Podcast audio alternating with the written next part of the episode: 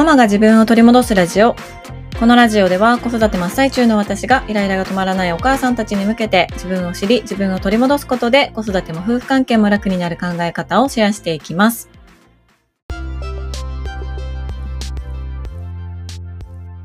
こんにちは、杉部です。いかがお過ごしでしょうか？えー、私はこの後子供の参観日に行くんですけれどもちょっと早めに到着したのであのその時間を待ちながらね車の中でこれを収録しておりますがあのとんでもない大雨が今降ってまいりましてすごいその音がね、入っていそうだなと思っております。聞きにくかったらすみません。あの、小雨ぐらいの雨だったら、まあ、癒しの雨音っていう感じで、まあ、BGM として入っててもいいかなと思うんですけども、ちょっと今ね、あの、それをはるかに上回る大豪雨がいきなり降り出したので ちょっとね、あの、雨のこの跳ね返る音がすごいかもしれないです。はい。ちょっといつもより、あの、音量を大きめにして聞いていただけたら嬉しいです。はい。あの、最近我が家のパパ、旦那さんがですね、あの、新しいズボンを買って、ZOZO タウンで、で、それが届いたんですよ。そしたらね、あの、だいぶ裾が長かったので、それ切らなあかんな、ちょっとお直し持っていかなあかんなっていう話をしてたんです。で、あの、お直し屋さんに持っていこうとしてたんですけど、あ、これやったら、面やし、そんなにこう、ストレッチ効いてて、まあ、の、伸びたり縮んだりするわけでもないし、直せるかもしれへんちょっと私できるかもしれへんとか言ってね、あの、調子に乗って言っちゃったんですね。はい。で、私ミシン、上手ではないけど嫌いじゃないんですよ。まあ、どっちかっていうと好きなんです。こう、ただただ縫うのとかめちゃくちゃ好きなんですよね。だから、あ、な、いけるかもしれへんとか言って、あのー、自ら引き受けちゃったんです。そしたら、あの、すごい難しくて、もうやってもやってもやってもやってもなんか、ぐにゅぐにゅってなるんですよ。で、ぐにゅぐにゅってならないように、こう、アイロン当ててやったりとかするんだけれども、やっぱね、すごい難しかった。もう、あの、これが限界ですっていう感じの、まあ、若干ぐにゅぐにゅってなっている状態で、あの、渡しましたね。何回も塗ってほどいて、塗ってほどいてしたんですけど、いやもうやっぱ無理やわってなって、あの、まあ、一応縫ってお返ししました。まあ、本人は、まあ、これぐらいだったら全然大丈夫みたいな、全然いけるみたいな風に、あの、言ってくれてたからよかったんですけど、まあ、こんなに大変な思いして、しかもこんなにぐちゃぐちゃになるんやったら、初めからプロのとこに持っていったらよかったわって、あの、思ったりね、しておりました。ただ、それの、あの、引き換えにですね、あの、私、ヘアオイルをね、買ってもらったので、はい、やってよかったなと 思ってます。まあ、ど、どっちかというとというか、まあ、厳密に言うとヘアオイルを先に買ってもらって、あの、後からその裾を縫い上げたっていう感じなんですけれども、はい、まあ、そんな、あの、我が家でございます。で、その、ミシンで裾直しをしながら、私はちょっと考えていたこと、思い出していたことがあったので、今日はそのお話をね、シェアしたいなというふうに思います。はい。今日のテーマは、虐待かもと思ったらというテーマについてお話をしたいと思います。もうミシンの話からさ、いきなりそんな虐待のシリアスな話が始まるっていう感じなんですけれども、まあ、ちょっとね、あの、聞いてほしい。本当に。はい。この、あの、裾直しをしながら、この、なんていうのかな、生地がね、何回も何回もこう、よれて、シワになっていってたんですよね。で、その直していたパンツ、ズボンっていうのは形としてこうストレートとかではなくってこうテーパードになっている。だんだんだんだんこう太もものあたりは太いんだけど、裾に行くにつれて若干細くなっているっていうタイプのパンツだったんですよね。だから、まあそりゃ足はできるわっていう感じなんですよ。大きく、あの裾直しをするとね。うん、だから、そのシワができるっていうことはある程度仕方がないことなんですよね、きっと。うん、だけど、このどう頑張ってもシワできるわ。で、このシワができるのはもう仕方ないって諦めないとあかんなとか、あの、できるだけこのシワちっちゃくせなあかんなみたいな、この作業ってすごく、なんかこう、母親業に似ているなと思ったんですね。うん。で、あの、まあどういうことかというと、まあ結論から言うと、だいぶ前ですけど、まだ我が家のあの、末っ子が生まれる前、末っ子を妊娠していた時かな。今5歳の末っ子を妊娠していた時、上のお姉ちゃんとお姉ちゃんがまだまだ幼稚園の頃なんですけど、我が家はですねあの一度児童相談所に通報されたことがありましてでこれもうねあの話し出すと長くなるから今からそれを話すんですけれどもその通報されて自走の方々がピンポンって押して家に来られた時の私の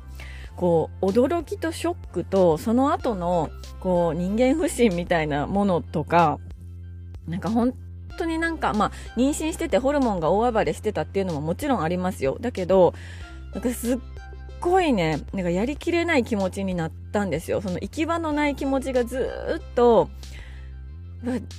通報されたっていう事実に対してずっとずっとずっとずっと行き場のないこう悲しい気持ちが私の中にずっとこうあったんですよね。でこれがあのミシンでできる時のこう生地のシワにすごく似ているなと思ったんです。はい。で、まあちょっと細かく説明をすると、あれはいつだっただろうか、えっ、ー、と、今から、えー、そうですね、5、6年前ですかね、はい。あの、まあ、子供の、まあ、長女の感触が本当に止まらなくって、朝も夕方も夜中も、あの、結構本当に毎日ぐらい感触を起こしてたんです。うん、でこれについてはあの今10歳になった長女とあの頃って何で感触を起こしてたのとか本当はどう思ってたんとか本当は何が言いたかったのみたいな話をあの今冷静になって、まあ、ちょっとこうね年を重ねた長女と普通に会話ができるようになってああそういうふうに思ってたんだみたいなあなるほどなっていう会話がこうできるようになったんですよね。で実はそれあの Voicy 限定配信の方で長女と一緒に話している回があるんですけども、まあ、よかったらそれも聞いていただきたいんですけど。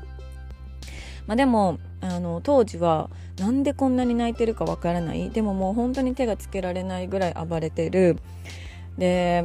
もう平気で1時間2時間とか泣き続ける何をしても泣き止まないっていう状態がもうずっと続いてたんですね。で、もちろんいろんなところに相談しに行っていたし、幼稚園の先生だったりとか、幼稚園に来られる子育てカウンセリングも受けていたし、市のあの子育て相談もしていたし、発達相談にも行っていたし、で、もうそれでは収まりきらず、あの、まあ、自分で病院を探して病院にね、助けを求めに行ったりとかもしてたんですよね。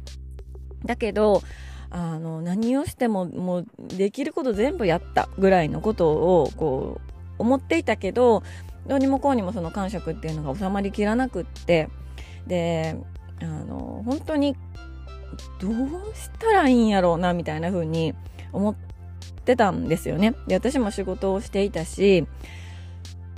うーん、なんでしょう。まあ、なんでしょうね、まあ、割合とすると、まあ、長女のことを考えている時間がすごくその時は長かったけれどもでも四六時中24時間ずっとそのことを考えてあのいればいいっていう状態でもなかったで妊娠中だったしっていう状態だったんですよ。でもとにかく答えはわからないけど一生懸命に模索をしていた時期だったんですよね。うん、でまあ赤ちゃん帰りもありますよね。きっとね。あのお腹も大きくなってきて今までね長女はあのずっと56年間末っ子だったんですよ。だけど、まあ、赤ちゃんができてママのお腹も大きくなってきてそれについては嬉しいんだけどっていうのもきっとあのあったんだろうなと思うんですよね。わかんないけど。まあいろいろな理由があったんだと思います。うん、で、あの、まあもちろん彼女も必死に毎日生きている、行きたくないなと思いながらも幼稚園にあの行っている。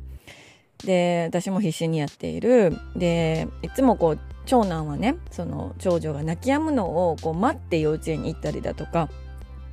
スーパーで転げ回ってる長女をずっとあの長男は待ってっていう時間も長かったんですよ。だからもうみんな本当に必死に毎日生きてるっていう状態だったんですよね。うん、で私ももうイライラ爆発して耐えられなくってもうその泣き声にとにかくもう本当に耐えられなくて頭おかしくなりそうになってててかもうむしろおかしくなってたと思うんですけどもうどうしたらいいのっていう状態だったんですよ。っていう状態の時にピンポンってあのいきなりピンポンが鳴ってで児童相談所ですっていう風にね言われて女性の方が2人玄関にあの出てこら出てこられたっていうかいらっしゃったんですよ。であのすごくなんでしょう優しかったんですよ。様子見に来させてもらったんですみたいな風にあの優しく言ってくれたし実はちょっとあのお電話があって通報があってみたいな風にすごく丁寧に優しく話してくださったんです。うん、でその時は私もあのなんていうかあの聞かれたことを本当に答えるなんかいついつの何時頃すごい大きな鳴き声が聞こえたんですけどしかも夜中ね。聞こえてでなんかこう当時のことを話すと出して出して出してっていう声が大きな鳴き声と一緒に聞こえたっていう通報があったんです。あの心当たりありますか？みたいな風に言われたんですよね、うん、で私は毎日とにかく長女は泣いていて毎日そういう状態だからあのいついつの何時っていうのは覚えてないけどでも全然それはありえると思いますと。うん、で夜中に泣いてる時は大体こう寝ぼけながらあの夢と現実が分からなくなって泣いてることが多いからだからなんかあのドアも開いてるのに開けて開けて開けてとかどこにも入れられてないのに出して出してって言ってることとかも結構本当によくあったんですよね。うん、だからあのあったと思いますって言って。でなんか出して出してって言ってるからどこかに閉じ込められてたのかと思ったんですけど閉じ込めてましたかって聞かれて。いやもう閉じ込めてるわけないやんと思ってさ。閉じ込めてませんって言ったんですよ。でそれも事実。で実際に閉じ込めてもない。どこにもさ。でももうそれを聞かれたことが本当にショックックで。なんかこんなに毎日一生懸命やってるのに虐待してるって思われてたんか。虐待虐待してるかもって1ミリでも思われてたのかっていうこととか、まあ、通報されたっていうこととかがもうとにかくショックだったんですよ。本当になんか悲しくて。であのまあ私のこの状況を分かってくれる人も周りにいっぱいいたんですよね幼稚園のお友達もそうだし、まあ、母親とかもそうだしあの旦那さんもそうなんですけど分かってくれる人はいっぱいいたんだけどでもその通報されたっていう衝撃的な事実にあ私が頑張ってるのは本当に誰も分かってくれへんみたいな風にあのファってその思考がファって巡ってきたんですよね。うん、でその後あのだんだんだんだんえじゃあ誰が通報したんやみたいなさもうそんな分からないし分かったところでって話なんですよ今思えば。だけどえ誰が言ったのみたいな。えあの人あの人あの人えいつもなんか優しく話しかけてくれるあの人？みたいな感じでなんか近所の人と目を合わせるのも怖くなったりとかすごくあのこうひ誰かを信じるみたいなことがすごく怖くなっちゃって、まあ、大げさかもしれないけどでもそれぐらいの気持ちになってたんですよね。であの何回も言うけど妊娠中なんです。妊娠中だからあの本当にねあのいろいろおかしくなってます。精神状態も。あのすぐ涙も出るしもういろいろおかしくなってるんです、まあ、それもあるけどでもなんか本当にこうショックでさびっくりして悲しくてその後もずっとあのなんでしょうね。こうふとした瞬間に何度も何度も思い出すみたいな風になってたんですよね。で一番嫌だったというか辛かったのはあのまあそれでも変わらずさそんなことがあったって変わらずあの長女の感触は毎日止まらなくって大きな声でこう泣くことが多いんですよね。で、その姿を見ると、早く泣き止ませないとって思って、また通報されるって思って、すごい焦っちゃって、今まで以上に泣いている長女に対してすっごいイライラしたりだとか、なんか、うん、なんていうのかな。あの今まで以上にすごくこうネガティブな感情が出てきたりだとか、なんか怖くなったりだとか、みたいな風になってたんです。うん、で、それが、なんだろうななんかうん通報するってなんやろうなみたいななんかうんこのこれってこの時の感情ってすごくこのミシンでできるシワに似ているなと思ったんですよ。で頭ではねもちろん分かってるんですよ。あの子供のためにもしものことがあのあるかもしれないから誰かが通報してくれたっていうこととか気にかけてくれている人がいるっていうことだとか、まあ、もしかしたらその泣き声で夜中だったから寝れなくって迷惑ででもだからといって迷惑ですみたいな風に直接言うのってねあの難しかったりもするからそれがあの通報っていうところになったのかもとか。だし、私ももしかしたら逆の立場で気になるなと思ったら、あの、自走に通報するっていうのが、その時のベストアンサーになるかもなとも思ったんですよ。だし、よく、こう、なんでしょう、虐待かもと思ったら、みたいな風に、あの、間違いでもいいから連絡してみてください、みたいなことって、あの、世の中ですごく言われていると思うんですよね。うん。だから、まあ、その行為自体が間違っているとは思わないし、あの、手遅れになる前に間違いだったとしてもそうやって児童相談所に通報するっていうことをあの多くの人がね世の中の人がしていった方がいいと思うんですよ。だけどそこにはこうミシンでできる素直しの時にできるシワのように必ず、うん、なんかそのシワみたいなシワ寄せみたいなところがあってでそのシワっていうのはあのもう絶対にどこかしらでできるし仕方がないのよっていうものだとも思うんですよね。うん、で間違いだったから良かったじゃないって言われるかもしれないし私も頭ではそう思ってた別にあの私は虐待をしていないし確かに夜中に大声で泣いてるけどそれはあのなていうのどこかに閉じ込めて泣かせてたとかっていうわけではないからあの勘違いやったからそれで良かったんじゃないって言われたらそれはそれであのいいんですよね。だけどそのあの通報された後のなんかこうショックな気持ちとかそういうことを聞かれたことの何というか、うん、大げさかもしれないけどちょっとこう屈辱的な気持ちだったりとかっていうのって本当に行き場がなくてでそういう気持ちって最終的にあ母親である私が最終的な受け皿みたいな風にならないといけないんだろうなって思ったんですよね。うん。で、ごめんけど私そんな大きな器持ってへんしって当時思ってたんですよ。うん。もう全然無理って思って ましたね。うん。で、これは6年、7年、5、6、7年前ぐらいのことですけど、やっと今こうやって、なんかこう、なんでしょうね。あの話せるようになったしなんならちょっとこうネタとしてっていうと言い方良くないかもしれないけど、まあ、こんなこともあったよねみたいな風に冷静に話せるようになったけどでも結構ずっとねあのその時のことを思い出すとこう胸がギュッてなる感覚は結構長く持ってたんですよね。うん、で今当時のことを振り返ってじゃあなんかここでできることって何なんやろって思ったら2つあるのかなと今の私は思っていて。で1つはあのもしそういうことが起きたとしてもあのまあ、間違いだったとしても何だったとしてもなんか通報されちゃったみたいなこと。これって本当にねあの特例かもしれない。あのこれに対して分かる分かるみたいなうちも通報されたみたいな人ってあのそんなに多くないと思うんです。多くないと思うけどあのだけどここでできることっていうのは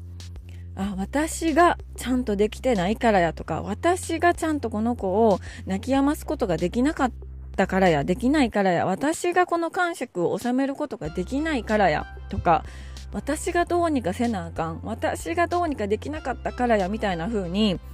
あの抱え込まないことっていうのがすっごい大事だと思うんですよ。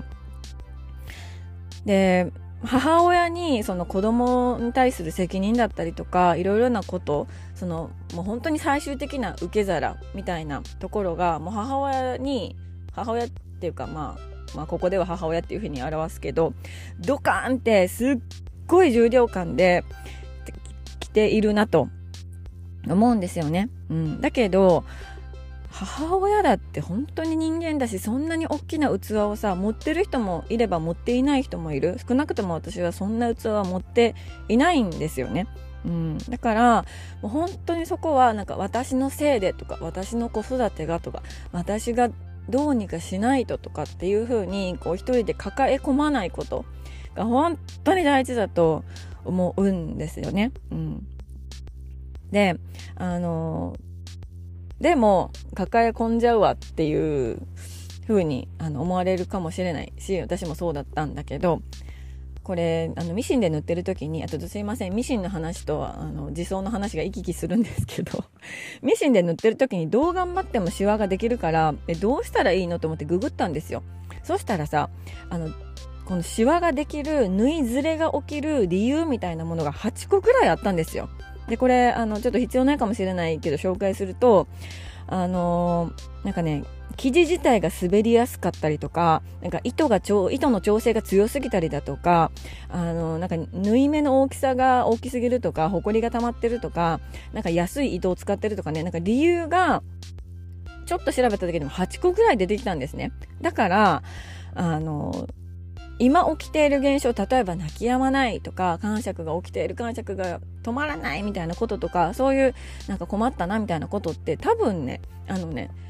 このシワができるぐらいできる時の理由ぐらいのあのたくさんの理由があると思うんですよ。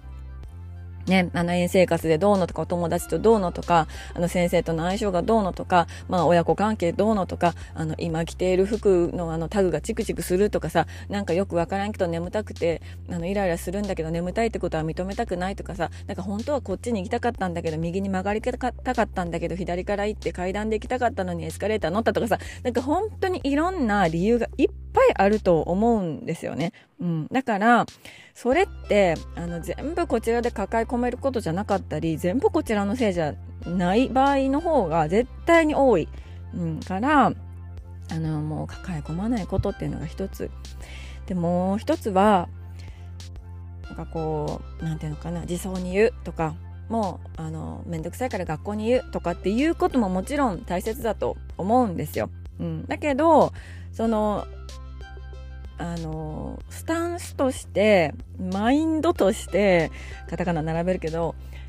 こうみんなで子供を育てていくみたいな精神がもっともっと広がっていけばいいなっていうふうに思いますよね。うん。なんかうちの子だけじゃなくって、うちの子と近所の子とかさ、うん、みたいな風なこう感覚があれば、もっともっとその子育てしやすくなる。うん。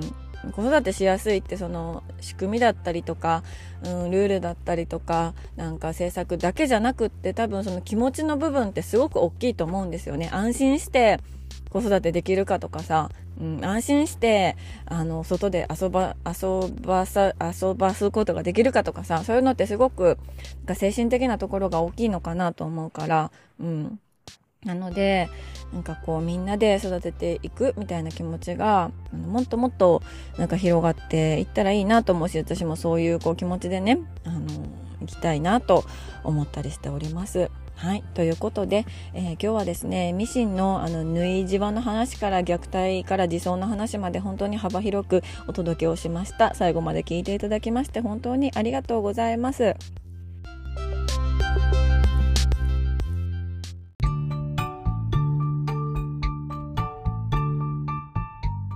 はい、お知らせの時間でございます。まず一つはですね、ポッドキャストフリークスの入場チケットが再販されます。えー、3月9日に大阪で行われます、ポッドキャストフリークスなんですけれども、あの、一時販売、入場チケット一時販売はですね、もう本当にあの、すぐ完売になってしまいました。そのチケットがこの度、2月23日の、えー、夜9時にですね、再販されます。でこれは本当に数量限定のようでして、きっとあの前回同様すぐに売り切れてしまうんじゃないかなというふうに思っておりますのであの気になるなあ気になるけどチケット買われへんかったなという方はもうぜひねちょっと時間2月23日9時前にちょっとスタンバイしておいていただいてチケットゲットしていただけたら嬉しいです。はい。私はトークイベントと、あとグッズの販売などに参加させていただきます。はい。これが一つ目。二つ目はですね、えっ、ー、と、あ、そうだそうだ。このママが自分を取り戻すラジオの公式グッズというものがございます。2023年冬のテーマはですね、母も人間というテーマを掲げて、母も人間グッズというものを作成いたしました。えー、パーカーとかスウェットとかマグカップとか、えっ、ー、と、ハンカチとかクリアファイルとか、あと一番人気はトートバッグです。トートバッグはね、色があのいろいろあるので、私は緑色を愛用しているんですけれども、まあ、黄色とか赤とか、まあ、シンプルなあのナチュラルホワイトカラーのものとかもあるんですけれども、これがすごくね、あの大人気ご好評いただいております。で、この母も人間グッズは2月いっぱいで販売終了となります。次はあの3月から新しい2024年あの春バージョン春夏バージョンということであのデザインがね新しくなりますので、はい、ぜひ母も人間グッズあの販売終了までにゲットしてもらえたら嬉しいなというふうに思います。はい。そして最後、えー、去年から始まりましたこの番組のサポーター様を募集しております。毎月、えー、1000円からさ、えー寄付していただきまして、寄付サポーターとしてね、あの、応援いただける方を募集しております。えー、寄付サポーターになってくださった方にはですね、毎月、あの、おかんだよりっていうのを私が作成しておりまして、まあ、あの iPad でね、本当にあの、なんでしょう、幼稚園の縁だよりみたいな感じでおかんだよりを作成しているんですね。はい。最近気になることとか、まあ、ちょっとあの、愚痴っちゃったりとか、いろいろ させてもらいながら、あの、おかんだよりを